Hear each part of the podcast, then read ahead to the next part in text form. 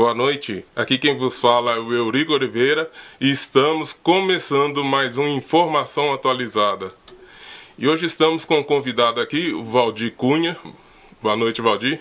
Boa noite, pessoal. Boa noite, Eurico. É um prazer muito grande estar aqui com vocês hoje, né? E eu espero que essa noite seja muito produtiva para todos nós. Um abraço. E hoje vamos estar falando do decreto 44.998, um pouco do Bombeiro Civil e projeto de incêndio. Né? E o Valdir, nosso convidado hoje, é professor superior em segurança pública, empresário do ramo de educação e prestação de serviço. É um profissional da área. É né? isso aí, Não verdade, é, Valdir? Verdade, verdade, Eurico. É, esse é um tema muito interessante para a gente se tratar, né? Primeiro eu queria destacar a importância né, dessa, da TV Alegre, a importância do, do, do Eurico estar tá fazendo esse programa, porque leva as pessoas que não têm ainda as informações, informações importantes como essa, você que é empresário, você que é empreendedor, ou que é microempreendedor, é, você que é diretor escolar, secretário de, de, de, de educação, então tudo isso, todos esses locais precisa sim de um plano de emergência, de alguma situação situações que, que já são previstas em leis e que algumas vezes não são cumpridas, muitas vezes por falta de orientação. Então é louvável o trabalho de todos vocês, eu fico muito feliz em poder contribuir com algo tão importante para a Diamantina e, obviamente, uh, aproveitando aí a, a, audiência da TV Alegro, por que não dizer para todo o Vale de Jequitinhonha. Né? Então isso é muito importante. Nós ficamos agradecidos, é recíproco. Valdir, vamos falar um pouquinho do decreto 44.998? Vamos. O que é esse decreto? Perfeitamente. É, gente, é importante é, é, a gente entender, antes da gente falar em decreto, que qualquer situação com a autoridade máxima para urgência, emergência, prevenção contra incêndio ou qualquer outra emergência é de cunho do bombeiro militar, né, no caso aqui do estado de Minas Gerais. É, esse decreto ele nasceu lá no ano de 2006 e foi sofrendo algumas alterações. A última alteração foi agora em 2020, né, com o decreto, decreto 44998. Este decreto ele obriga as empresas, sejam elas públicas ou privadas, a cumprir né, condições mínimas de prevenção, combate a incêndio, emergência e prestação de socorro em caso de diversas situações. Então é onde aquela edificação ela tem que cumprir procedimentos mínimos para atender as emergências que possam vir a acontecer, seja ela um incêndio, seja ela um atentado terrorista, seja ela uma, um, uma evacuação diária mais rápida das pessoas. Então toda empresa, seja ela pública ou privada, ela precisa da implantação de um projeto de combate a incêndio. Sim. E, e, nesse projeto, ele abrange, vamos por prédios históricos? Sim, sim. O que está contemplado, aí eu vou citar alguns exemplos, né, de cunho mais, mais popular, mas vamos exemplificar aqui, ó. Igreja, seja ela qual bandeira for, né, com, com respeito aí. Independente de, de que seja o templo. O templo, ela, as igrejas precisam. As escolas, sejam elas públicas ou privadas, elas precisam de ter isso aí. Qualquer edificação que tenha como cunho comercial, educacional, ela precisa de, de cumprir isso aí. E, obviamente, né, o, o, o, centro histórico, aquelas edificações que estão previstas nos centros históricos, salvo algumas residenciais, né, mas se for de cunho comercial, ela precisa ter o projeto combate a incêndio, que nós vamos tratar daqui a pouquinho de forma mais detalhada, né? Sim. Ô Valdir, e olha só pra você ver, recentemente o museu foi fechado lá embaixo, no centro. Certo. É, se ele tivesse adequado a esse decreto, poderia ter fechado? É isso, certamente, certamente não. O que que acontece? O decreto, ele é regido por hoje por 44 instruções técnicas. O que que são essas instruções técnicas? São é, é, é, instruções que o Corpo de Bombeiro né, fazem, né, eles, eles colocaram isso, é né, uma legislação para implantar esse projeto.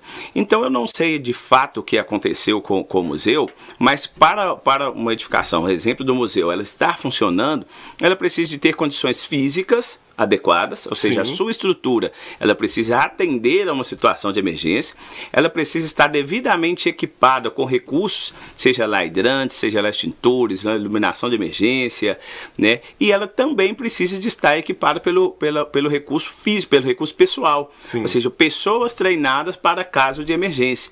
Então, o que acontece é, é, em Diamantina, na verdade, o que aconteceu em Diamantina, é o que acontece na maioria dos lugares do Brasil. Porque as, as pessoas elas não têm a cultura de segurança. O que, que é esta cultura de segurança? Nós aprendemos aqui que errando que se aprende. É verdade. Não é isso? E a verdade, isso não é uma verdade, isso não é uma máxima é, é, é, de fato. O que a gente precisa é de criar primeiro as, as medidas de segurança para que acidentes como que já, já fomos acometidos diversas vezes, especialmente no museu e hospitais, né, para que eles não aconteçam. Então, é, é, é não esperar a situação acontecer para tomar as, as atitudes necessárias. O que precisaria para o museu não fechar é estar adequado, obviamente, o decreto dentro desses ramos que eu te falei, tanto dentro estruturalmente quanto pessoas né, treinadas para poder fazer o uso daqueles recursos que ali estão. Sabe por quê, Valdir? Que eu fico imaginando aqui o, o, centro cheio de casarões históricos, bem, bem velhos Verdade. já. Muitos precisam de manutenção, ainda não tem manutenção neles. Uhum. Até pelo alto gasto para se reformar um prédio daquele. Exatamente. E não pode ser qualquer tipo de reforma. Tem que ser uma reforma com história, passar pelo IFAM. Isso, isso. E os outros órgãos que regulamentam. Todos os órgãos regulamentador. Mas eu fico imaginando uma fagulha de um incêndio ali naquele centro. Nossa. Como que iria acabar? Exatamente. Já tivemos alguns casos aí, inclusive na nossa região, né? Hoje o prédio do Banco do Brasil do Cerro, salvo engano aí nos idos dos anos 60, salvo engano, ele Verdade. sofreu um incêndio lá e obviamente acometeu parte daquela estrutura lá, porque encaixa basicamente no que é em Diamantina. Então vamos lá. É, o centro de Diamantina, né, como diversas outras cidades históricas, é um local vulnerável. E isso não se pode negar. E quanto, tem, quanto mais o tempo passa, essa vulnerabilidade aumenta. Por quê? Aumenta o fluxo de veículo, aumenta o fluxo Verdade. de pessoas, a tecnologia ela vai aumentando. Eu vou tendo um aparato eletrônico muito maior dentro das empresas. Então você vai hoje num escritório, ele tem no mínimo 3, 4 computadores. Né? Então vai, vai tendo toda essa situação. E aumenta e fica cada vez mais vulnerável. Qual que é a situação? Não é só a implantação do projeto de cunho obrigatório, de cunho legal. Existe também outras ações públicas, e aí eu posso dizer de, de, de forma bem, bem direta, algumas ações públicas que vão minimizar essas ocorrências, caso elas aconteçam, ou vão prevenir, inclusive. Existe um procedimento que chama-se PAI, que é Plano de Ação de Emergência, Sim. onde você implanta o PAI, ou numas, em algumas empresas, dependendo do tipo de risco, e também em situações como a do centro. Né? Imagine aí um plano do centro ali, implantar um plano único de como que fazia para evacuar aquela área. Né? Quais são os recursos que nós temos para combater o incêndio de forma imediata? Então, estas orientações, esse plano, a implantação disso, o Corpo de Bombeiro Militar seria interessante fazer. Um bloqueio de uma situação pública. Né? Não está fazendo nada que é privado, é uma situação pública. E reduziria uma série de riscos. Né? Se você perceber ali é, o estacionamento no centro da cidade, são todos estacionamentos que são feitos de, de ré. Imagine numa situação de emergência para eu retirar esses veículos daí e saindo também pessoas. Tem e nesse momento está tá, tá tendo missa. eu até vou te cortar mas... aqui que me, me passou aqui como que o caminhão vai entrar lá para apagar o incêndio. Porque mal passa um carro pequeno. Exatamente. Então precisa, ó, pra você ver, estabelecer, faz parte desse plano, estabelecer uma rota adequada, mas essa, isso tudo precisa que a população ali daquele centro, aquela sociedade que ocupa aquilo ali, seja no trabalho, seja nos momentos de, de, de diversão, que eles entendam isso. Né? Existe, é, é, muitas vezes eu vejo os eventos que acontecem ali no centro e tem um procedimento que está lá na instrução técnica de número 33, que todo procedimento, procedimento que vai durar média de duas a quatro horas, a cada 30 minutos tem que ser informado quais são os planos de emergência que tem ali. Quando que você viu isso acontecer? Sim né? Então não tem, é importante que tenha. Olha, aqui nós estamos lotados com X extintores, a saída de emergência em caso de emergência vai ser por tal local. Então isto precisa ser feito. E não só o empresário, o setor privado, cumprir com a legislação, cumprir com o decreto, para tudo ficar tranquilo. Não é só isso. Isso é importante também, isso é cunho obrigatório. Mas o poder público também, e aí na instituição do Corpo Bombeiro Militar, que é extremamente competente, tem Sim. pessoas maravilhosas para fazer isso dar certo. Precisa também de chegar até essas pessoas com esse, com esse plano de ação prévio. Né? Não esperar que a coisa aconteça para que depois faça. Não, é com certeza. Até agora, uma solução, me corrija se eu estiver errado. Hidrante. Deveria ter. O que eu falo hidrante no seguinte: se o hidrante está lá, o deslocamento seria só de encaixe no hidrante para estar tá resolvendo o princípio de incêndio ou incêndio. Não deslocaria um caminhão tal. Isso, isso. É, é, é, a estrutura que vai ser empregada para um atendimento de emergência, ela é, elas são diversas e aí não tem como a gente muitas das vezes falar, olha, isso vai ser eficiente naquele momento certo. ou não né? Porque existem vários tipos de incêndio, então o hidrante ele vai resolver determinados tipos, outros tipos eu vou precisar de um emprego diferente, de força, mas é, é, é, é o, o, existe ali naquela região central alguns hidrantes que a gente fala que é hidrante de coluna, né? É aquele próximo ao antigo Itaú, onde tinha, na Praça do Mercado também tem um, né? De todos de uso do Corpo de Bombeiro. Sim. Já os hidrantes nas edificações, conforme a instrução técnica, depende do tamanho da edificação para eu ter aquele hidrante. Né? Então eu posso ter ali no centro edificações que não tenham hidrante e eu posso ter edificações que contenham hidrante. Isso vai depender da carga de incêndio. Quanto maior a possibilidade de pegar fogo, maior os recursos que eu preciso de ter naquela edificação e é, é, é, é da carga de incêndio e do tamanho daquela edificação. Então isso aí vai variar dependendo do tamanho e do risco de incêndio que tiver naquela edificação ali. Mas na parte externa, existe alguns pontos de hidrante que certamente o bombeiro já estudou, que alcançam toda aquela aquela região central ali para poder no, no momento de emergência. A minha preocupação maior é nos momentos de evento né? Sim. Vamos exemplificar o carnaval. O carnaval, boa parte dele, nós trabalhamos aí com as equipes de bombeiros civis, né? Eles fica ali dentro do mercado velho um recurso, né? Mangueiras, a chave de abrir o hidrante, tu fica tudo conosco, que em caso de emergência a gente consegue dar o combate de forma imediata, até o bombeiro conseguir chegar com o caminhão autobomba tal. Sim. Né? Mas na Vesperata, por exemplo, não há. Já não tem. Né? Não tem há. alto volume Exa de. Exatamente, né? não tem. E vários outros, você pega eventos religiosos, né, que também. tem uma quantidade gigantesca de pessoas e também não tem. Então esse é o complicador. E esse eu volto a falar da questão da cultura, né, da cultura prevencionista. Pô, nem mesmo as instituições, e isso aí eu estou falando a nível Brasil, nem mesmo as instituições, elas conseguem muitas vezes é, criar essa situação de emergência. O único local que eu vi que a instituição ele consegue, ele, ele, ele antecipou os riscos foi em Curitiba.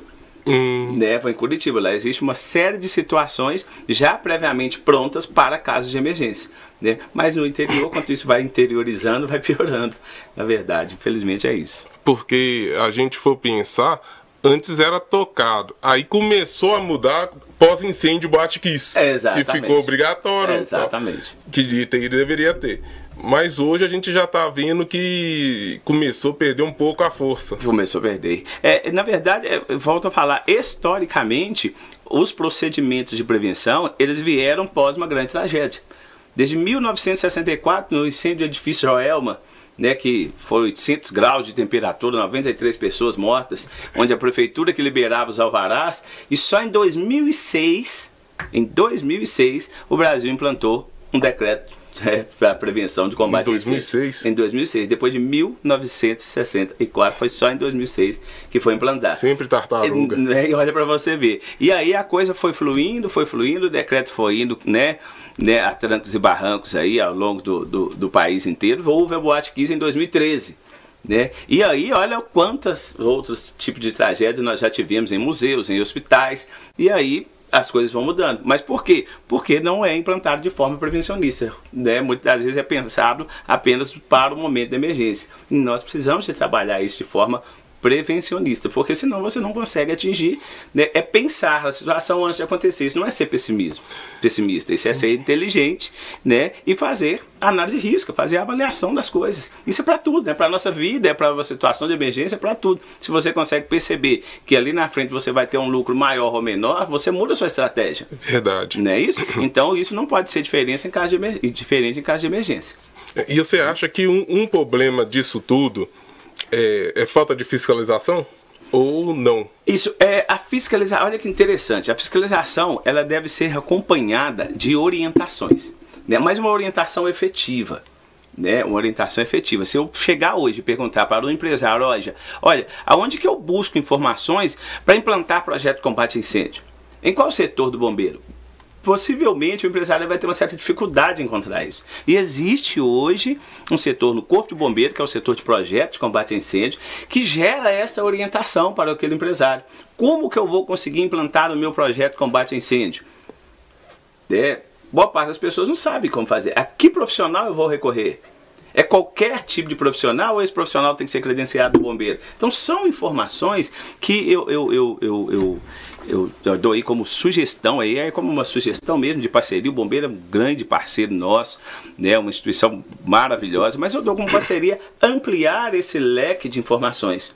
Estar mais presente, próximo ao empresariado, para que as pessoas elas consigam implantar isso com mais leveza com mais tranquilidade. E quando fala projeto combate incêndio, todo mundo, ah, meu Deus do céu, eu tô lascado, vou gastar muito. Pensa que é um monstro. É, vou gastar muito, é, o bombeiro vai vir, vai me multar, eu não vou conseguir trabalhar no carnaval, eu não vou conseguir. Criou um grande problema através do projeto combate incêndio. Então, algo que é para ser benéfico, que é para ser bom, criou-se como se fosse um problema e as pessoas ficam escondendo ali e é, protelando ao máximo para que não faça o projeto. Hum. Né? E eu percebo que isso é orientação. Muitas das vezes eu orientei foi diversos, vários empresários. Né? Ou teve em datas uma pequena, como uma pequena oficina, que o bombeiro foi lá, notificou, e o cara ficou louco. Ele não sabia o que que fazia. Meu Deus, o bombeiro vai fechar meu estabelecimento. Entrou não, em pânico. Entrou em pânico. Por um acaso, ele conversou com o borracheiro, o borracheiro me conhecia, me ligou. Resolvemos a coisa em questão de um dia. Né? Então é uma questão de orientação. É, é, o bombeiro tem que fiscalizar aquelas, aquelas edificações que estão sem projeto, sim, e é, de, é uma das funções do bombeiro fazer isso. Mas a fiscalização não é ali, olha, eu cheguei, você tem 60 dias para implantar. Ah, voltei, e é assim que funciona. É, Notifica-se, dá os 60 dias para poder implantar aquele projeto não foi implantado. Né? Pode ocorrer que o bombeiro faça uma nova visita, perceba que ali pode, a pessoa pode ser advertida, verificando, que foi o caso do museu, por exemplo, que existe um risco grave iminente, é, interdita o local. Né? E pode ocorrer, inclusive, sanção através de multa.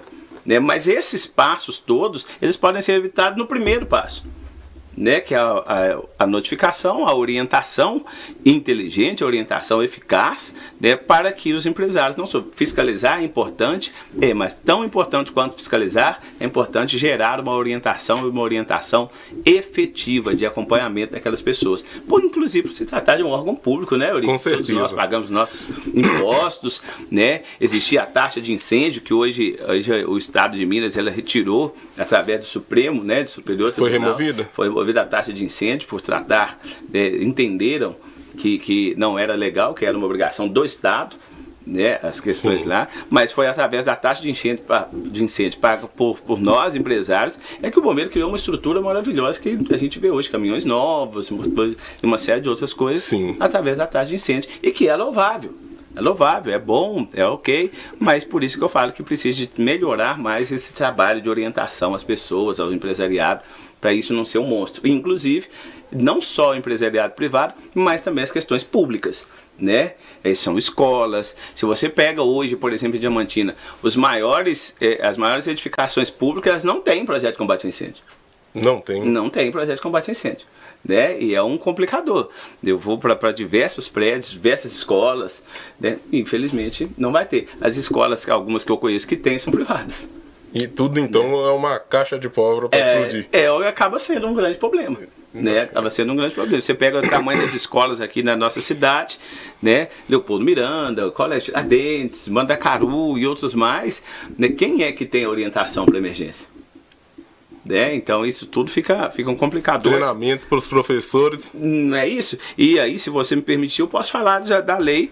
É, tem uma lei que é 13.722 que ela está em vigor, ela foi criada no ano de 2018 e, e, desde março de 2019 é uma lei federal 13.722, é uma lei federal que obriga as instituições escolares né, de ensino básico, aí é, obriga essas instituições a terem um treinamento mínimo de 4 horas de prevenção de, de, de primeiros socorros. Né? E, inclusive apelidou-se como Lei Lucas, que o Lucas é um garoto que foi fazer uma excursão escolar, engasgou, e veio a falecer. não tinha ninguém que sabia ninguém, fazer uma manobra de ramo para salvar a Exatamente, ninguém ninguém fazer né, nenhum tipo de procedimento.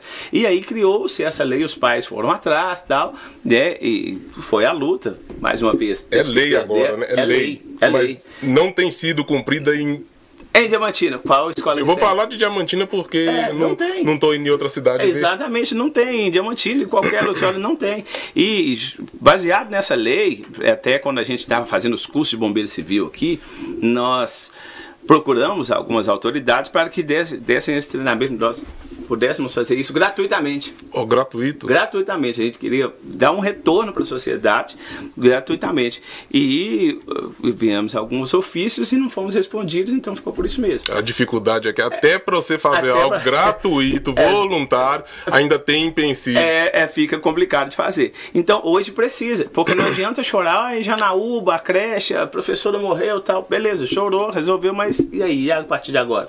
Nada. O que foi feito, né? Então, essas escolas, nessas escolas públicas, eu sugiro, procurem um corpo de bombeiros, né? É uma questão pública, o corpo de bombeiros precisa de treinar as pessoas ali, os professores, com pelo menos como que eu desengasgo alguém? É, como se uma criança está ali correndo na educação física, fraturou o braço, fraturou o crânio, qual é o meu procedimento até a chegada de socorro? Muitas pessoas sequer elas têm dificuldade de ligar para o bombeiro SAMU. Em que caso eu ligo para o bombeiro? Em que caso eu ligo para o SAMU? Eles têm essas dificuldades, então tudo isso, gente, precisa ser esclarecido com orientação mais contínua, mais constante. O que o bombeiro civil vinha fazendo em Diamantina né? Nós vamos ter um, um tempo aqui para a gente fazer, falar disso, mas o Bombeiro Civil vinha fazendo esse tipo de situação. Então, gerava um tipo de acidente em determinada rua. Antes do bombeiro chegar, alguém que estava fazendo o curso ou que tinha feito o curso já estava ali atendendo. Gerava um respaldo maior para a vítima. Já presenciei uma vez no Rio Grande. Exatamente, é isso. Né? Eu já coloquei vítimas no meu carro porque né, ocorreu que ligou no corpo de bombeiro, não, naquele momento não tinha viaturas, as viaturas estavam empenhadas, né, o indivíduo ele tinha estava com uma suspeita de fratura no fêmur, caiu com o pai dele de moto ali, estava vindo do trabalho, e nós deitamos o banco do carro, fui até o nosso escritório, peguei prancha, tala, imobilizamos tudo, levamos para o hospital. Né? Então, isso é, é, uma situação importante da gente é, colocar as orientações às escolas, sejam elas públicas ou privadas, em especial as públicas. Você pega o Diamantinense, ele está devidamente adequado, você pega o Cenas, ele está devidamente adequado, porque tem uma obrigatoriedade legal né? Eles têm que cumprir, eles precisam do alvará. Mas já o Estado, por exemplo, você vai nas escolas estaduais, você vai na maioria das escolas municipais, você não vai ver esse tipo de preparo dos professores, né? E não é por falta de não querer, né? É porque não chegam até eles, mesmo sendo a lei 13.722, que é uma lei federal. Mais uma é descumprida, é como várias. Exatamente, já é uma obrigação. Tá bom? Aqui, o Valdir, antes de, de, passar por umas perguntas, que como o Thiago não pôde estar presente, ele mandou umas perguntas hoje. Perfeitamente. Mas eu queria fazer mais uma aqui em relação aos nossos municípios. Sim. Somos 853. 853 municípios da cidade de Minas. E a atuação do bombeiro militar é de 70, só 70 municípios. Isso. Correto? É. Diferente da polícia militar que atua, atua nos 853. Exatamente. O bombeiro civil não seria uma força auxiliar? Nossa, é, é, hoje tem uma média em Minas Gerais de, quatro, de 40 mil bombeiros civis. Né, de 40 mil bombeiros civis, é quase que quatro vezes mais o efetivo do bombeiro militar, muita gente, né?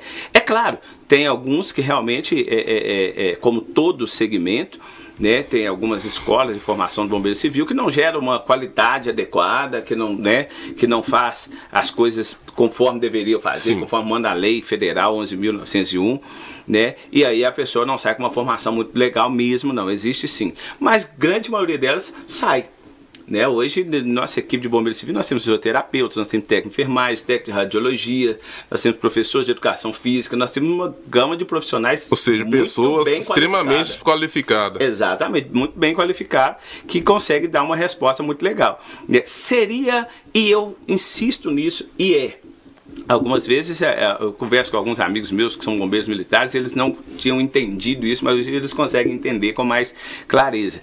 É, não é uma questão de espaço de busca por espaço. Ah, nós queremos tomar o lugar do bombeiro militar. Não, longe disso. O bombeiro militar é uma instituição centenária. Né? É uma das instituições mais respeitadas a nível nacional e internacional. né? Obviamente. É, mas no Brasil especificamente, e mais especificamente em Minas Gerais, precisa de gerar uma evolução. E essa evolução precisa de recursos, precisa de pessoas, e nesse momento não tem. Né? Se você pega uma emergência, por exemplo, no Cerro, em Gouveia, em Carbonita, em Turmalina, vão ser emergências que a pessoa vai, muitas das vezes, vai chegar à fatalidade porque não tem ninguém próximo ali para poder dar uma resposta rápida àquele tipo de emergência. Então o bombeiro civil é hoje a grande alternativa e poderia ser uma alternativa eficiente em parceria com o bombeiro. Né? Hoje, obviamente, a gente vai, vai falar de bombeiro civil mais à frente, né? Sim, sim. Então, se a gente for falar, eu vou explicar para vocês como que funciona e qual é a grande dificuldade hoje. Nossa, nossa empresa ela é completamente credenciada para dar o curso de bombeiro civil lá no, no, no Corpo de Bombeiro. E o que, que aconteceu? Nós abrimos a inscrição no sexto, tivemos quatro procuras. Ninguém mais se interessa. Né? Porque ficou restrito, teve algumas formas de, de, de, de abordagem que não foi a, as melhores das abordagens, né? Então isso dificulta o trabalho, dificulta a, com que as pessoas queiram fazer isso. E hoje as pessoas querem que, que por exemplo, você vai nos Estados Unidos, por exemplo, é, parte desse, da prestação de socorro é voluntariada. A pessoa dispensa um tempo dela para voluntariar-se a salvar vidas, né? No Brasil, a nível nacional, muitas das vezes o bombeiro civil está sendo reprimido por tentar salvar a vida. Complicado. É, e aí eu não estou conseguindo entender esse, esse, o, esse tipo de situação. O bombeiro militar não atinge nem 10% dos municípios. Exatamente, então é essa média de 70% dos municípios. E aí a pergunta é, quantas vidas se perdem em função desse Sabe por tipo que de... eu, eu fiz essa pergunta? Porque vamos, vamos partir desse princípio. O, um acidente num lugar onde não tem a base, no município não tem a base, uhum. no plano militar. Todas as prefeituras, a gente sabe que é, é, em, grande, em sua grande maioria só tem ambulância A, é. que é a ambulância só para remoção para levar a pessoa a Belo Horizonte, ou, ou sair de um posto para outro, Isso. buscar no hospital quando é já teve alta, porque ela não está preparada para trauma, para outros tipos de. Não tem nem balão de oxigênio é. direito. É. Aí, quem que faz essa vez? É seria a ambulância militar, porque é, é. preparada é. para esse tipo de, de. No mínimo, tipo B. E o SAMU. E o SAMU. Entendeu? Aí eu vejo que se uma equipe preparada do Bombeiro Civil, uhum. com uma base preparada, com uma ambulância preparada, todo certinho, não seria viável, Nossa. ao invés de deixar, vem arrastando numa ambulância tipo A da prefeitura, até, até vir a óbito? Exato. O, o, qual, qual é a grande situação, é, é, igual eu volto a falar, da cultura de prevenção né? Eu, eu percebi que ficou-se um, um, certo ciúme, ah não, o bombeiro civil está indo demais, tá, tem alguma coisa errada. Não, não é isso, não é essa situação. É uma questão estrutural. Né, uma questão estrutural, são muito. O estado de Minas é um dos maiores estados que tem no país, né? E é, hoje criou-se a, a, brigada municipal, né? Existe uma, uma legislação no bombeiro para criar-se a brigada municipal, onde o bombeiro vai deslocar um profissional, né, um, um, um sargento, né, vai deslocar para determinado município. Este município vai criar uma brigada e ali vai fazer o atendimento de emergência. É, e aí vai dar um curso em média de 40 horas de curso para esses brigadistas e essas pessoas vão gerar um atendimento de emergência. E aí é uma questão de inteligência. Nós temos 40 mil bombeiros ao, ao longo do estado. Concurso, nosso curso durava 240 horas. Quem está mais preparado? Alguém que vai fazer um curso de 40 horas, alguém que tem um curso específico com 240 horas em questões teóricas e Muita diferença. É muita diferença, né? E aí volta a falar da questão do voluntariado. O voluntariado ainda não é uma questão forte no nosso país. Dificilmente vão conseguir, né, 20 pessoas que se voluntariam a estar tá dispensando seu tempo ali 12 horas para poder Exato. Né, para fazer essa prestação de socorro. É um desafio, né, mas eu acho difícil que isso flua. Existiam caminhos mais fáceis, como esse que você citou, que é a utilização do bombeiro civil aqui. Né? E enquanto isso, fica realmente, é, é, a gente fica aí à, à, mercê, mesmo sendo um trabalho louvável, volto a, de, de, a, deixar claro aqui, o Bombeiro Militar dispensa um trabalho louvável para todos os municípios Sim, onde ele está presente. maravilhoso. O SAMU é um trabalho maravilhoso, bem, o trabalho que o SAMU faz de muita técnica, de muita precisão, né? Ai de nós hoje se não existisse o SAMU, a verdade é. Os Com municípios certeza. que sofrem, Corvelo, por exemplo, não tem SAMU. E Cruzeiro sofre com esse tipo de situação porque é, é uma instituição que, que agregou muito, que auxiliou muito e foi um exemplo, né? Por que não o Bombeiro Civil também, né? Com certeza. Ô, Valdir, vamos ouvir uma pergunta do Thiago? Vamos lá.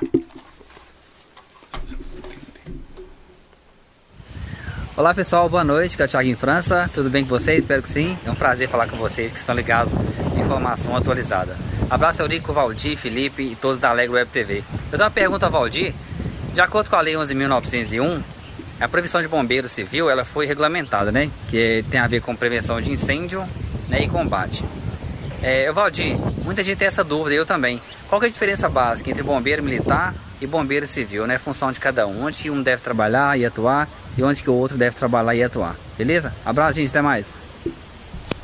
Maravilha, Tiago. Forte abraço a você. Né? Tiaguinho é uma pessoa que vem auxiliando muito Diamantina e toda a região com as informações, né? informações sérias, isso é muito importante. Então, obrigado, Tiago, pela participação aí. É, como você falou, Tiago, é, o Bombeiro Civil ele é regulamentado por lei federal desde o ano de 2009. A Lei 11.901 regulamenta a profissão de bombeiro civil. Né? Inclusive, o bombeiro civil que atua aí em empresas, ele tem um percentual de 30% de periculosidade. Né? Assim como o eletricista ou com, com outras pessoas que trabalham com inflamáveis, ele tem esse percentual. Né? O bombeiro civil, Tiago, ele trabalha é, atendendo basicamente as empresas, as, os interesses privados. Né? O bombeiro civil pode trabalhar em shopping, em indústrias, em hospitais, né? em uma série de outros locais. Trabalha de forma temporária em eventos, né? eventos que acontecem de pequeno, médio e grande porte.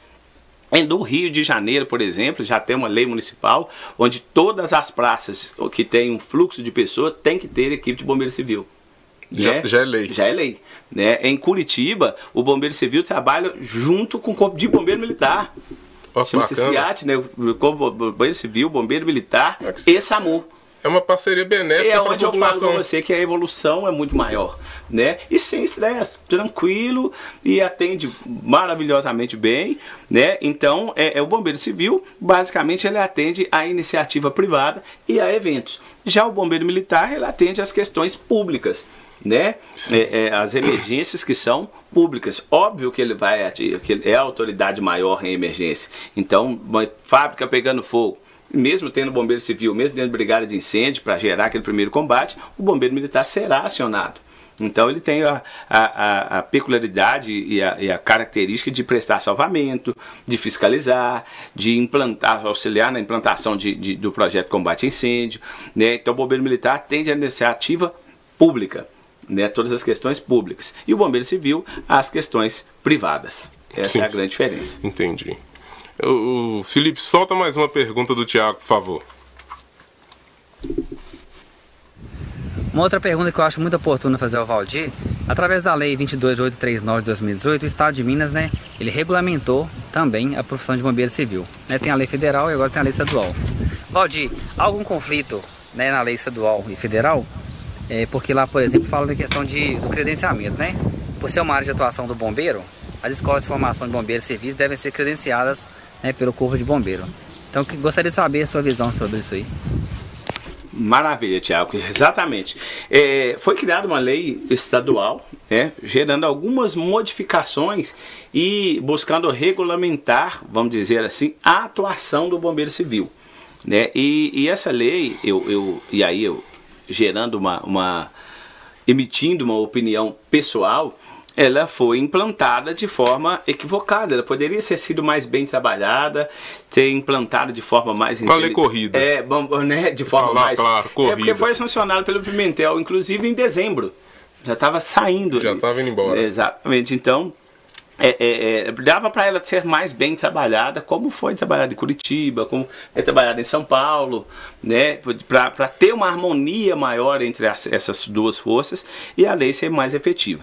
Então, o Bombeiro Civil ele é regulamentado por uma lei federal, veio o Bombeiro Militar de Minas Gerais e criou-se a portaria, a princípio era a portaria 33, né, que algumas escolas de bombeiro civil, inclusive, entraram na justiça e operam hoje com mandato de segurança da justiça né? Sem precisar de cumprir a lei. Sim. Né? E, aí eles alteraram essa, essa instrução técnica de número 33 para 54, onde obrigou-se as escolas a serem credenciadas no bombeiro militar, até então sem problema, ao profissional bombeiro civil a credenciar-se ao bombeiro militar, mas aí muda, modificaram o nome, ao invés de bombeiro civil, que é uma lei federal, que é uma profissão, que existe CBO, inclusive, CBO é Código Brasileiro de Ocupação, toda profissão tem um número. Sim. Então o bombeiro civil tem um número que é dado pelo Ministério do Trabalho. E aí o bombeiro militar modificou o nome de bombeiro civil para brigadista profissional, né? E é, é, é, essas pessoas, esses profissionais, têm que credenciar ao bombeiro. Eu vou, por exemplo, ficar aqui, nós temos aí uma média de 50 bombeiros civis, onde eu, dos 50, 44 nós encaixávamos no perfil, que hoje tem que ter segundo grau tal, 44 encaixavam no perfil, nós encaminhamos isso em tempo hábil para um setor do bombeiro que chamava DAT, em um, em um dado momento, e aí desses 44 cadastrou-se 4 nós. Só 4? Só 4. Todo o restante vocês falavam, olha, a gente não vai cadastrar por agora, modificou aqui, e aí modificou, e as pessoas criaram uma dificuldade de acesso, pediu para mudar um monte de certificados, e aí as pessoas iam ter que gerar um outro tipo de gasto, que é o que foi? Ninguém fez. Aí ficou stand profissional ficou sem, reconhecimento, sem reconhecimento, com curso julgado porque não pode trabalhar. E extremamente qualificados. E esse é o grande problema. Então, o credenciamento hoje é para você trabalhar no, no, evento tal, você precisa ser credenciado bombeiro, fazer um curso, chama-se curso de requalificação. Se você quiser ser instrutor, você tem que ir lá no Corpo de Bombeiros, se eu não me engano, Contagem ou Betim, fazer um curso lá, correr 2.400 metros, fazer mais não sei o quê. Uma, pior que o TAF dele. Tá pior que o TAF dele. Um monte de situações para você se cadastrar para ser instrutor do bombeiro. Então, assim, eu acho que houve um exagero de situações. Né? E além disso, o bombeiro, a pessoa que já é bombeiro militar, não precisa fazer isso. Ele reformou, ele só vai credenciar e aí ele pode fazer. Ele pode dar treinamento, ele pode assim, fazer. Não seria uma jogada para extinção ficou, do bombeiro civil? Ficou entendido assim, né? Ficou parecendo que queriam criar cabides de emprego, né? Queria é, é, é, dificultar o desenvolvimento da profissão. E com esta brincadeira, são vários pais e mães de família que tiveram dificuldade. As empresas, espera aí, então se eu tenho que modificar para brigadista profissional, eu não preciso pagar mais periculosidade, que a periculosidade é para bombeiro civil. E começou a gerar um entendimento assim. Então, beirou ali a possibilidade de, inclusive, perder benefícios de dinheiro. A hoje, as empresas entendem melhor isso, né? Até porque buscavam brigadistas profissionais credenciados do bombeiro e não estavam conseguindo. Né, esses profissionais. Então ficou. Mas hoje, Thiago, precisa sim de ser cadastrado no bombeiro, né, credenciado, não só a empresa, mas também o profissional. Para ser o profissional ser credenciado, ele tem que estar com esse curso em dia né, feito nessa empresa que tenha o devido cadastro, o credenciamento no Corpo de Bombeiro, para aí sim ele desenvolver as, as atividades dele. O que hoje realmente é muito difícil. Esse... Eu, enquanto empresário, por exemplo, não, se eu for verificar toda essa burocracia, toda uma, uma perda de tempo gigantesca, e aí quando eu falo perder tempo, eu não estou subestimando a legislação. Sim. Eu estou falando de perda de tempo que envolve tempo para empresário é dinheiro. Né? Com certeza. E quanto mais tempo você perde, mais, é, vamos dizer, menos dinheiro você ganha. Se você ganha menos dinheiro, você investe menos. Né? Não adianta ter uma empresa falida. Não adianta ter uma empresa Só falida. E nós investimos pesado na formação do bombeiro civil. Hoje nós temos ideia de treinamento que custa média de, 80, de 8 mil reais. Nós temos ideia de verdade, né? Ideia que pode prestar o socorro ali de desfibrilação. Nós temos mais de oito pranchas de propileno nós temos colar cervical, nós temos uma estrutura hoje, né? São cinco bustos, que custam mil reais cada busto, só para você ter uma, uma noção. Tudo isso para a formação da pessoa. Então nós investimos pesado para que isso, para a gente criar uma formação legal e que ficou tudo, vamos dizer assim, até então, subutilizado. Mesmo, né, isso ainda está em discussão, né, as esferas estaduais, por isso que, que as esferas estaduais do judiciário deram lá para algumas empresas né, é, é, o mandato de segurança e passou para uma, uma esfera superior, para a esfera federal, por se tratar de uma lei federal, para ver o conflito dessa lei aí, que ainda não está julgada. Né? Então, por tudo isso pode, a qualquer momento, cair por terra aí, por determinação do STF. Esse STF tem, pode fazer É, olha, isso, é, isso aqui realmente não, não bate, as legislações não são essas, não tem. Tanto que isso é tão forte, porque o próprio presidente aí, há, há, há alguns meses atrás, ele solicitou emergência de vacina para militares, bombeiros militares e bombeiros civis. Até porque então, eu, eu vejo que, que é, shopping e hospital é obrigatório. É obrigatório. Deve Se ter. é obrigatório, fica contraditório quando eles querem anular. É, exatamente, fica complicado. Eu tive em Belo Horizonte há, há um pouco tempo e eu fui em alguns shoppings, e alguns shoppings o indivíduo está ali com o uniforme, bombeiro profissional civil, ou seja, está devidamente credenciado no bombeiro. Outros shoppings de bombeiro civil apenas, ou seja, esse aí não está credenciado no bombeiro. Uhum. Porque senão ele não poderia estar utilizando aquele uniforme. Então alguma coisa está irregular. Isso funciona de forma diferente em várias partes do estado. Então, por exemplo, em Diamantina, ele pode vir me cobrar, olha, você tem que ser bombeiro profissional civil, seu uniforme tem que ser assim, você não pode usar boina, você não pode usar brevet, você não pode usar. Tem um Nada. monte de coisa que tem que fazer. Mas em BH usa. Aqui... Em Covelo usa. Você está conseguindo entender? Então, assim, isso está funcionando de forma diferente a nível de Estado. Então precisa de um entendimento único. Né? Porque é uma força única, e isso é importante as pessoas entenderem. Né? Só esse credenciamento, na verdade, não é uma garantia de que os melhores profissionais estão ali. Com certeza. Né? Eu acho que uma fiscalização do aí sim, uma fiscalização do bombeiro, olha, como é que funciona o seu curso?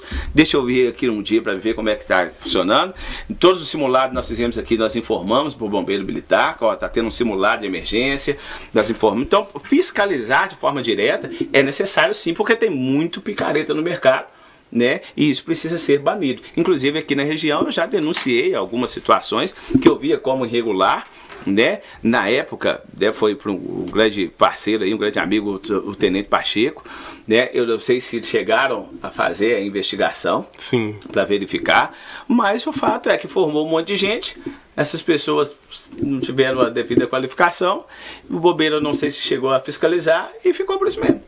É, eu né? fiquei sabendo dessa turma. Né? E aí fica um complicador, né? Fica um complicador. Então, se houver uma fiscalização efetiva, é, obviamente que as empresas vão se adequar. É, que né? até quem vai ser o fiscalizador, o bombeiro militar. O bombeiro ele militar. não vai passar qualquer pessoa. Ele não vai passar. Exatamente. Só vai passar quem está devidamente preparado. E as empresas que estão devidamente preparadas. Com certeza. Né? Então é isso aí, meu mestre. Valdir, vamos para a pergunta 3 do Tiago? Sim, sim, vamos lá. Outra dúvida que eu tenho também, eu gostaria de perguntar ao Valdir, é, a lei federal, como eu disse, né, 11.901 de 2009, ela trata de vários direitos, né? Fala da questão do uniforme especial que o empregador ele tem que fornecer ao bombeiro civil. Fala também dos 30% de periculosidade, né, que o empregador deve pagar ao bombeiro civil. Então eu gostaria de saber, porque a lei é uma coisa, né? A prática às vezes é, acontece outra. Eu gostaria de saber do Valdir se isso acontece em Diamantina, se os bombeiros civis eles têm esse direito que é garantido por lei. Maravilha, Tiago. É, vamos entender aqui, eu só queria só fazer uma correção na fala. Hospitais, esses locais que precisam do bombeiro civil, eles têm que levar em consideração algumas coisas que estão previstas na NBR 14608, que inclusive foi alterada em 2021, aumentando a carga horária para o bombeiro civil. Então hoje são quase 600 horas de treinamento, né, incluindo até mesmo as questões aquáticas. Então, é para esse bombeiro civil, Tiago, ter direito a tudo que você está falando, aos 30%, ao uniforme, ele tem que trabalhar em uma empresa, por exemplo, a Santa Casa quer contratar bombeiro civil. Ela vai ter que arcar com todas essas situações. Para o bombeiro civil, que é de nível temporário, eu formo um curso de bombeiro civil, a empresa não vai te fornecer o uniforme. É você que tem que comprar o seu uniforme. Ah, não, vou trabalhar na Petrobras. Petrobras tem que te fornecer o uniforme. Tem que pagar os 30%. Tá, tá, tá entendido, Thiago? Não é, não é assim, olha, eu trabalhei de bombeiro civil, vou ganhar uniforme. Não, não é assim. Você vai trabalhar numa iniciativa privada, nestas empresas, que eu falei desses cunhos, uma empresa onde você vai ter a carteira assinada, tudo certinho, com o CBO, enquanto bombeiro civil certinho, você vai ter esses direitos. E não só esses, como a reciclagem. É a empresa que paga né? É, isso aí é, é, é o direito da, daquela pessoa. Para trabalhos temporários, que a gente fala freelance, você percebe que ele nem sequer está citado na legislação. Não. Aí é cada pessoa que vai adequar-se ao seu uniforme, à sua estrutura de trabalho. Tá bom? No nosso caso, por exemplo, na nossa empresa, a gente pagava um valor pouco a mais, exatamente pensando nisso, e tínhamos outros amparatos para, em caso de emergência, a gente conseguir prestar um auxílio para essa pessoa. Por exemplo, o indivíduo está prestando um socorro ali e sofreu um acidente e cortou as mãos tal. A gente tinha toda uma estrutura para prestar Sim. o socorro para essa pessoa e dar assistência para esse, esse bombeiro civil ali. Né? Em alguns casos já aconteceu conosco, não só como bombeiro, mas também como segurança, né, porque a gente sabe, de vez em quando acontecem umas situações é, diferentes um e a gente, tem que, é, a gente tem que dar uh, essas assistências. Mas isso é voltado para essa iniciativa de empresa que eu falei, que eu citei aqui agora. Sim. Tá não, é, é, é, é, que nem você falou, é o freelance, é o freelance. do contratado. Exatamente. Então tem a diferença que o contratado é um contrato, é uma carteira assinada mais extensiva. Tempo indeterminado. Então ele tem a empresa que vai arcar. O é. freelance às vezes é só três um dias, dia, quatro dias, um dia. Um dia, né? cinco horas de trabalho. Aí não tem como. Não tem como. Não paga o dia e nem o uniforme. É, não tem uniforme. como. Já o segurança a gente fazia, a gente passa pelo menos a camisa, né? Aí Isso. o coturno, a calça, o indivíduo ele. Com certeza. Fazer. Vamos finalizar a participação do Thiago? Sim. Com a última pergunta dele? Bom, e a última pergunta, né? Primeiro, um grande abraço a todos vocês, obrigado pela oportunidade, tá sempre acompanhando informação atualizada. É uma pergunta até polêmica, as pessoas falam às vezes, mas é preciso discutir esse assunto. É, Valdir, qual é a sua visão sobre a questão das escolas? A maioria delas não tem projeto de incêndio. Tem empresas também que não possuem projeto de incêndio atualizado pelo Corpo de Bombeiros. Inclusive aquele mini shop do Largo do Anjão, parece que muitas empresas funcionam ali sem projeto de incêndio. Eu acho que até hoje não tem. Qual é a sua visão sobre isso, Valdir? Há alguma omissão por parte do Corpo de Bombeiro? E qual seria, por exemplo, a questão da atuação do Bombeiro Civil nesses casos? Gente, abraço, até mais. Maravilhosa pergunta, Thiago. E não tem nada de polêmico, nem não é polêmico. É, é o que a gente precisa de, de entender. Né? É, a iniciativa privada precisa de cumprir sua missão legal. As instituições públicas também precisam de cumprir a sua missão legal. E isso é natural que aconteça. Né? É, Existe, sim, não só em Diamantina, mas em toda a nossa região, e aí vamos falar a nível Brasil, né, que é, é, as instituições privadas não têm o fato o projeto combate incêndio. Você citou uma determinada edificação, que é o, o mini shop aqui do, do, do Largo do João, eu não sei te falar exatamente o que acontece, né, se tem ou não tem, mas o que, o que, o que aquela edificação por completo, como que funciona, só para vocês entenderem. A edificação toda, se eu sou o dono daquela edificação toda, eu tenho que fazer o projeto de combate a incêndio para a edificação. Então, se o Eurico me aluga uma sala lá, já tem o projeto. Porque eu, obrigatoriamente, já tenho que ter feito o projeto para toda a edificação. Toda né? edificação. Isso. Eu acredito, eu acredito que lá tenha o projeto né? E aí vem as outras pessoas, é o da pastelaria, o do celular, o outro cabeleireiro e tal, Sim. que já estão numa edificação que é devidamente protegida. Então, qual, o meu o, o questionamento maior lá não é nem isso, é quais são as pessoas que estão preparadas para usar a estrutura de emergência que tem lá. Exato, né? porque não. É, né? Tem até estrutura, tem a, o cara não vai saber conectar a mangueira, a mangueira não vai saber o que é um Fazer a utilização do extintor. E aí sim é uma fiscalização do corpo de bombeiro. O bombeiro precisa ir fiscalizar e verificar se isso aí está acontecendo ou não.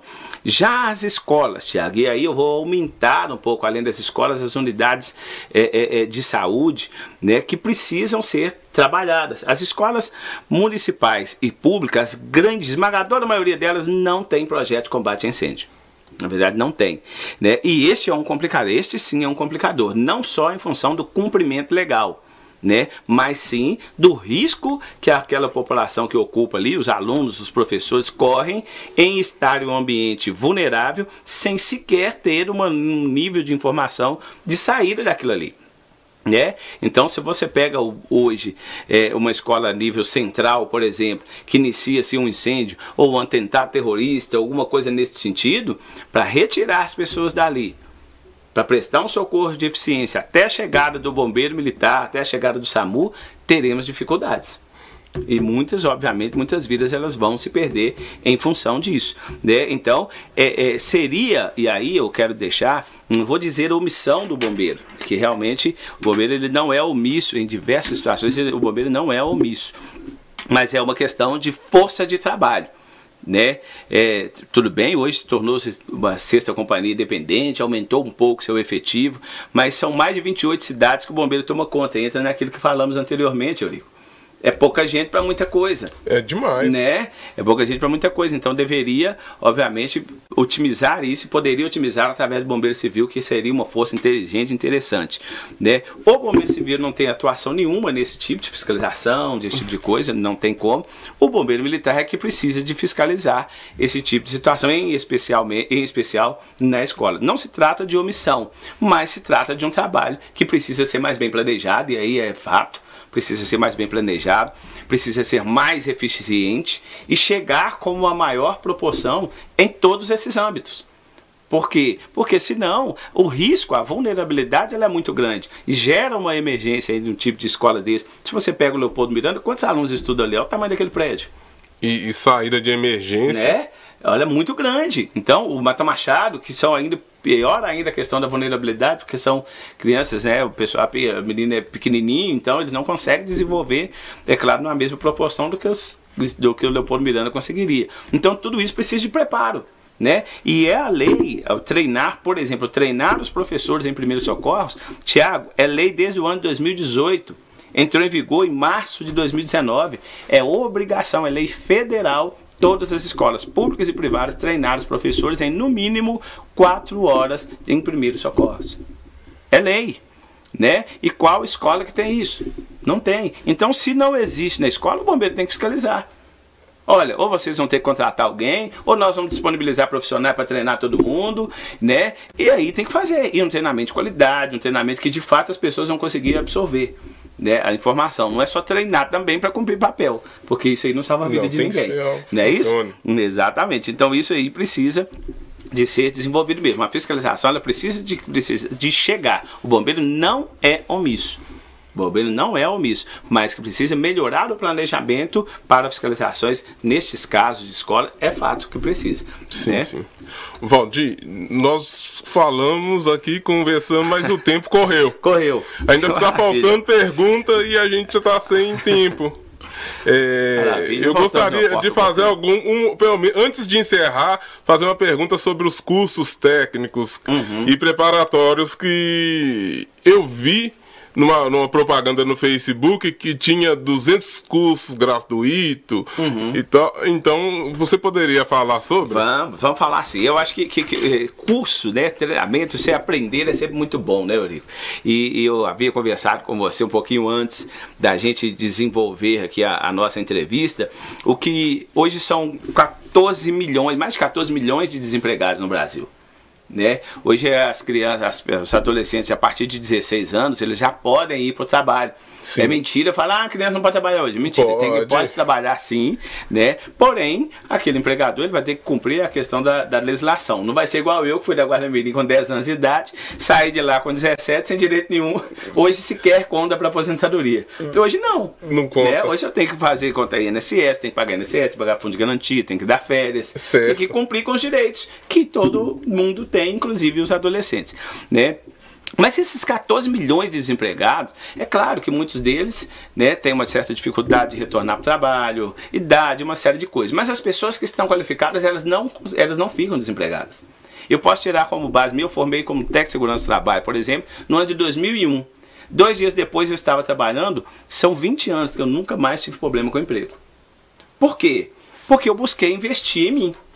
Sim. Né? Eu já fiz cursos de diversos. Hoje eu tenho uma determinada condição financeira, mas não foi sempre assim. Em vez de eu pedir aumento de salário, eu pedi empresa para pagar curso para mim.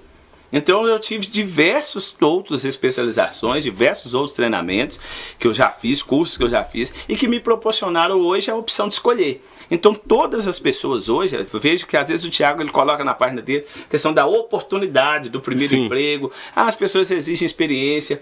Mas espera aí, se eu formo, eu nós temos lá o curso, por exemplo, de Segurança do Trabalho. Tem 120 horas de estágio. Isso não é experiência? Com certeza. Né? As, as ações que você tem no seu dia a dia não é experiência, é a experiência específica que o trabalhador pede para facilitar o processo seletivo. Não que necessariamente você tenha que ter aquela experiência, porque o empregador, ele não vê problema, ele vê possibilidades. Então, se você tem a real possibilidade de atender aquilo que eu quero, aquilo que eu proponho, eu vou contratar você. E a sua experiência não me, não me importa tanto.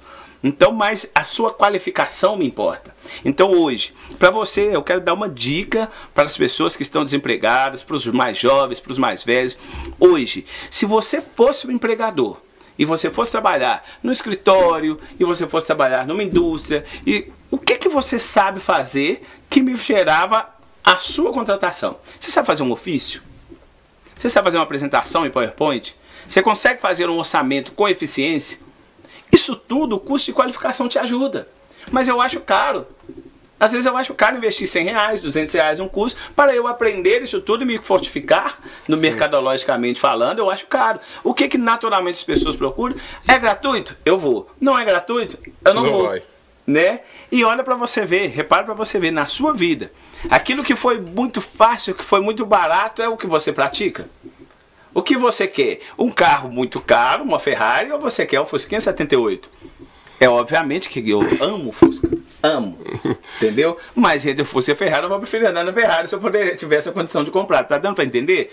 Não, isso não é, não pode soar no ouvido das pessoas enquanto ambição, nossa, é porque você tem o olho grande. Não pode soar no ouvido das pessoas assim. O que tem que soar no ouvido das pessoas é: você precisa de se qualificar, de se qualificar com qualidade.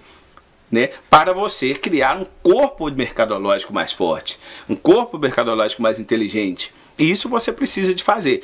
Os cursos que hoje são oferecidos, nós fomos contemplados, nós montamos a escola, se me permite falar, Euli. Sim. Montamos a, a escola técnica em Balo, hoje está no Cerro, daqui uns dias já estamos em outra cidade. E tem dois anos fomos acometidos com um mês de funcionamento com a pandemia, então nós tivemos que parar com um mês. E em função da persistência da luta, perder mais de 40% dos alunos, né? Mas em função da persistência, neste meio tempo, volta a falar, o que, que nós fizemos? Reclamando, oh meu Deus, a pandemia? Não, fomos buscando formas de investir mais na escola, de melhorar mais a escola, para gerar um ensino melhor e uma qualificação melhor para os nossos alunos. O que, que aconteceu? Cadastramos no governo do estado, o governo do estado comprou 180 vagas para cursos técnicos na nossa mão e que fomos surpreendidos que de 180 passou para 360 cursos técnicos. 360, 360 muito curso. 360 cursos técnicos que vai ser vagas, na verdade, que serão para o curso técnico de enfermagem, técnico de segurança do trabalho. São dois cursos que estão entre os 10 que mais empregam no Brasil né? E que as pessoas vão fazer de forma gratuita. E aí eu quero entender que as pessoas entendam o que, que é forma gratuita. O governo do estado está pagando esses custos, mas nós já pagamos o governo do estado diversos impostos, não já? Você paga Exatamente. Seu, Só um retorno. E é um retorno cumprido brilhantemente. O governo do estado está cumprindo brilhantemente com o seu papel. E é isso é interessante. E o aluno ainda vai ter uma bolsa média de 400 reais mês que o aluno vai receber para estudar. Mas ele não vai chegar lá com essa cabeça que o curso é gratuito. Não, é um curso que o governo do estado está pagando. Você precisa fazer esse curso com inteligência, com eficiência, porque senão o mercado não se absorve. Até porque é diploma sem a experiência não é nada. Não vai, né? não é Você nada. vai na internet, faz um curso de 100 horas com 10 minutos com, e chega com o papel lá aprovado e pronto. E o que, que vai adiantar? Eu não vou conseguir para chegar é, é, absorver esse tipo de coisa. Então nós precisamos, eu posso falar isso com muita propriedade, porque tudo que eu tenho hoje veio de curso, veio de qualificação. Eu saí de Diamantina, né? Eu trabalhava na fábrica Antônio Duarte, saí de Diamantina para a gente né, estudar em Sete Lagoas, e daí eu já dei boa parte desse Brasil e hoje rodo parte do Brasil treinando as pessoas, auxiliando as pessoas. Mas um dia, o que, que me despertou isso? Eu fui fazer uma entrevista de emprego, a psicóloga me perguntou: o que, que você sabe fazer? Desde 10 anos de idade que eu trabalhava e eu não sabia fazer nada. Eu não era ninguém profissionalmente. Então Sim. isso me incomodou e a partir daí eu comecei a me qualificar. E é isso que os jovens diamantinenses de todo o Vale de Jequitinhonha precisam de entender. É isso que as pessoas, você que tem mais de 40 anos de idade, olha, ah, tô velho para me estudar, tô velho para me qualificar. Não, esquece isso. Não existe essa possibilidade de estar velho. Tem diversos cursos. Um curso de soldador hoje, por exemplo, você tem um salário médio de 3 a 4 mil reais. E a Anglos pega toda hora aqui em Conceição do Mato Dentro. Um operador de reta escavadeira é um salário médio de 3 mil reais. Você precisa de quarta série. E tem faltado. E tem faltado. Então são diversos cursos para você que tem mais de 40 anos, que consegue desenvolver, ainda ter uma força grande de trabalho, mas é querer se qualificar. E querer, gente, nós precisamos disso. Né? Investir na gente né? Foi muito interessante, o governo deu aí cinco parcelas de, de, de, de do auxílio lá. Quantos, de, quantos por cento dessa parcela que você investiu em você?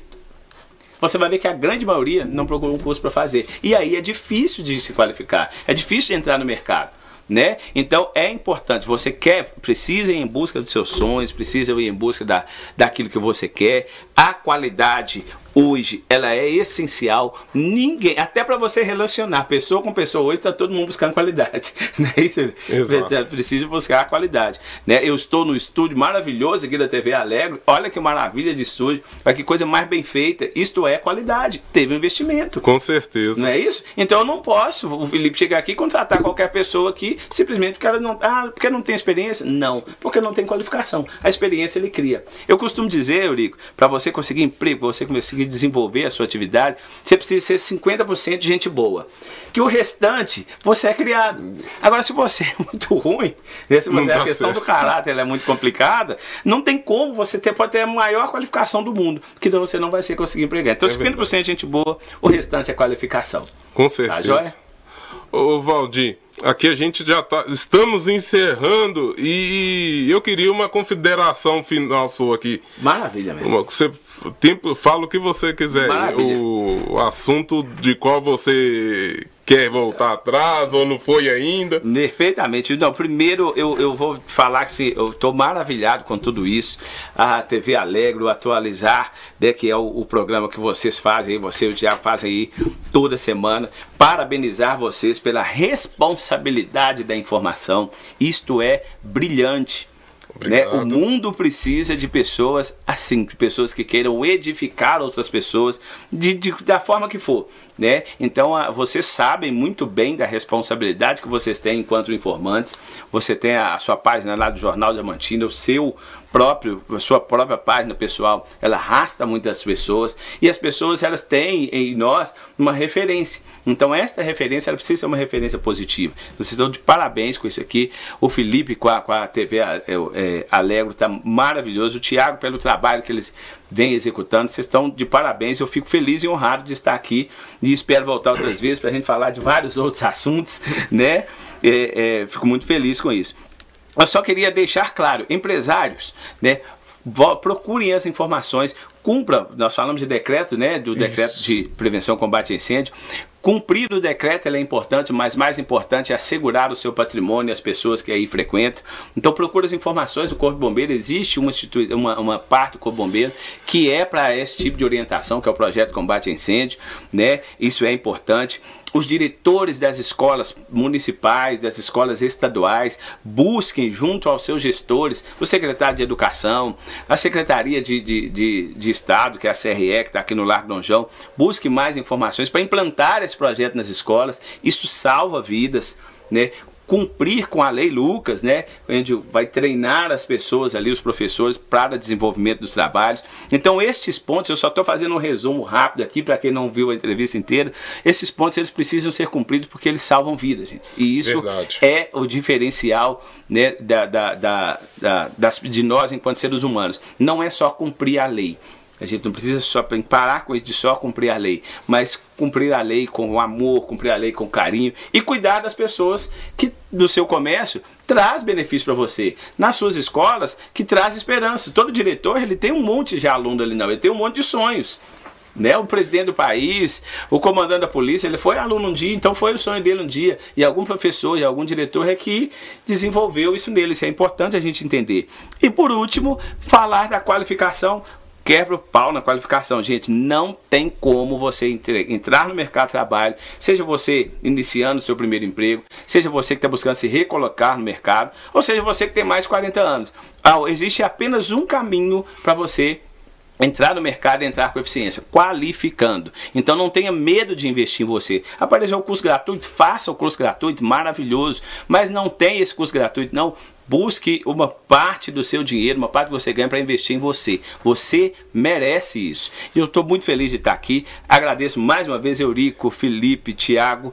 Deus abençoe a cada um de vocês. Diamantina, que Deus abençoe a cada um de vocês. Muito em breve a Embalo está de volta em Diamantina, né? Vai ser muito bom. Exatamente. A pandemia nós podemos parar. Estamos no ser muito felizes, agradecer, aproveitar a audiência do programa para agradecer ao Cerro, a toda a população do Cerro, né? Ao apoio que um grande amigo Dondas me dá lá. Então, assim, foi maravilhoso é, é, a acolhida nossa no Cerro, em toda a nossa região. E nós, de uma forma ou de outra, levamos o nome de Diamantino para onde quer que a gente passe. Sim, né? Diamantina não, não, sai da gente, não. não a gente sai, dela, mas ela não sai da gente. Então, que Deus abençoe Ô, a cada um de vocês. Valdir, eu te, queria te agradecer pela sua participação, por ter aceitado o nosso convite, uhum. de estar aqui prestigiando o nosso programa. E desejar a você que mais. Mas, é, eu que agradeço.